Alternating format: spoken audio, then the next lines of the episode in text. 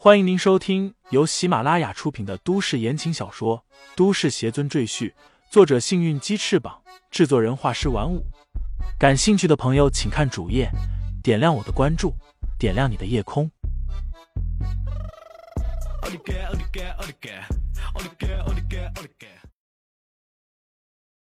第二百四十一章自残谢罪。李世宏的脸色也冷下来，怒声说道：“李承前，不要得寸进尺！我已经给了你改邪归正的机会，难道你真想被老夫打断手脚？现在你马上按照我说的去做，跪下来道歉，然后自断一手，别逼老夫亲自动手。”李承前轻蔑的哼了一声，道：“二爷，我的话已经说的很明白了，要想动手，那就随你便。”李世宏一张老脸顿时被气得通红，他低哼道：“好，既然你执迷不悟，那就别怪我不客气了。”说罢，一拳向李承前打来。李承前眼睛一眯，他感觉到李世宏这一拳中蕴含着强大的威力，绝对要比普通人力道要大上千百倍。他试着用手去格挡。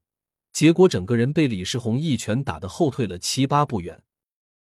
远处观战的人们一见李世宏将李承前打退，顿时兴奋的叫起好来。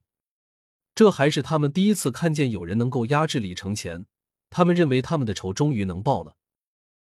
李家二爷，好好教训一下你们家的不孝子孙，把李承前的手脚打断，我就不再追究他搅乱我儿子婚礼的责任。李家二爷千万要留下李承前的性命，我还要问他陆王的下落呢。三大家族的人纷纷向李世宏喊话，李世宏也轻蔑的看向李承前，说道：“你身上确实有点功夫，但你遇见我这点功夫还不够看。我刚才也是手下留情，否则你这只手早就骨断筋折了。”李承前淡然的抬起头，道：“真是巧了。”我也是手下留情。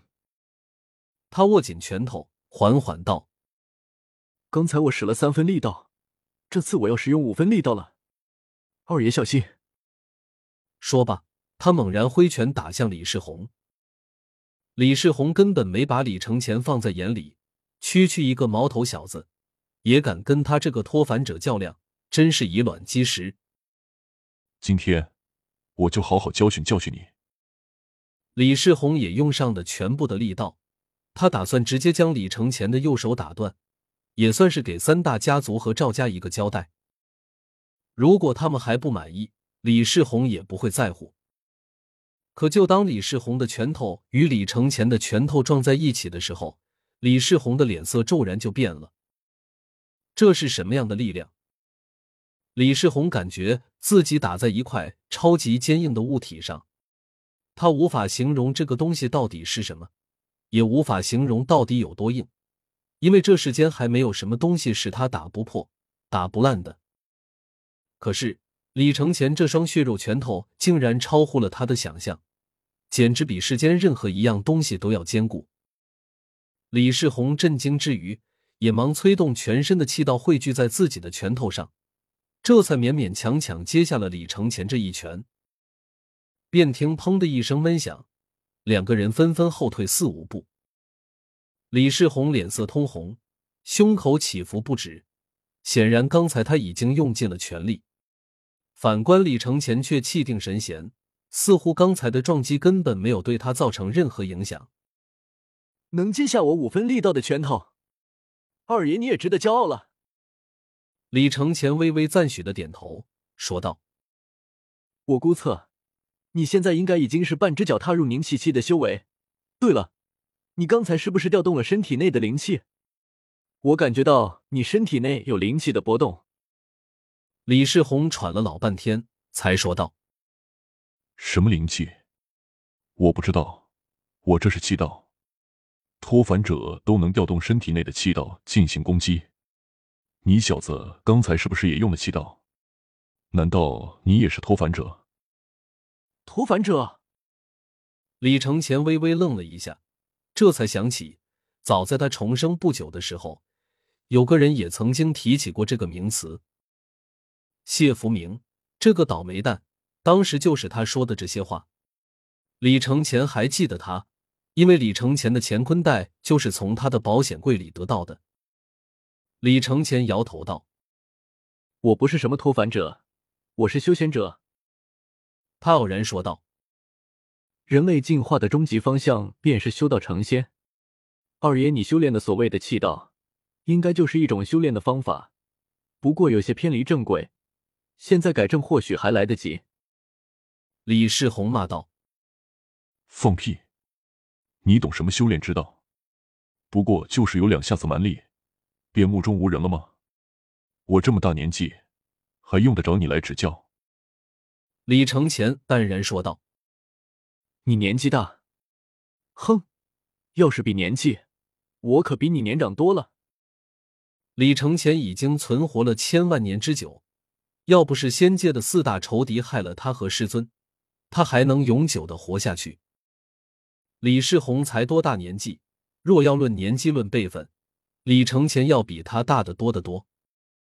远处观战的众人见李承前突然又变得厉害起来，竟然和李世宏打了个平手，不由得吃了一惊。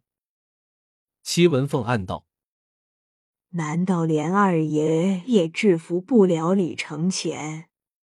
那该如何是好？”赵无极则盯着李承前，默不作声。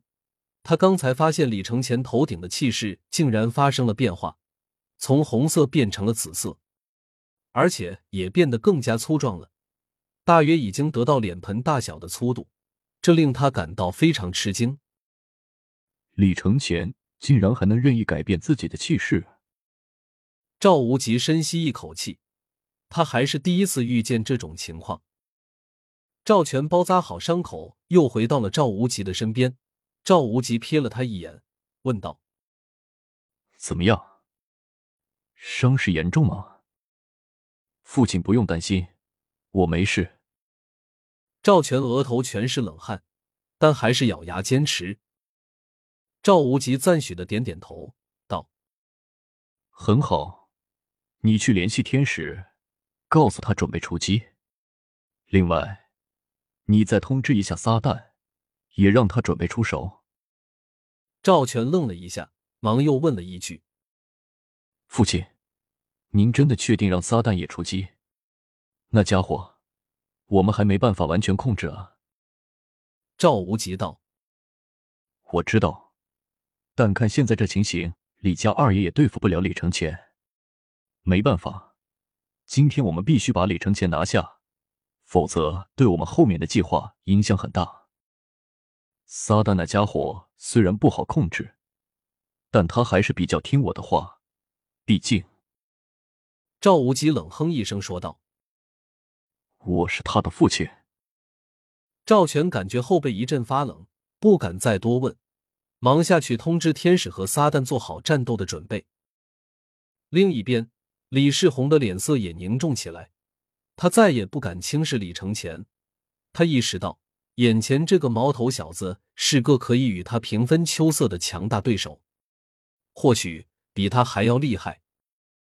李世宏深吸一口气，突然全身上下发出爆豆般的声响，随后他身子一抖，四周的空气竟然也仿佛发生了扭曲。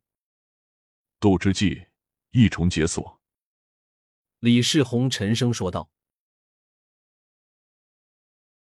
听众朋友们。”本集已播讲完毕，欢迎订阅专辑，投喂月票支持我。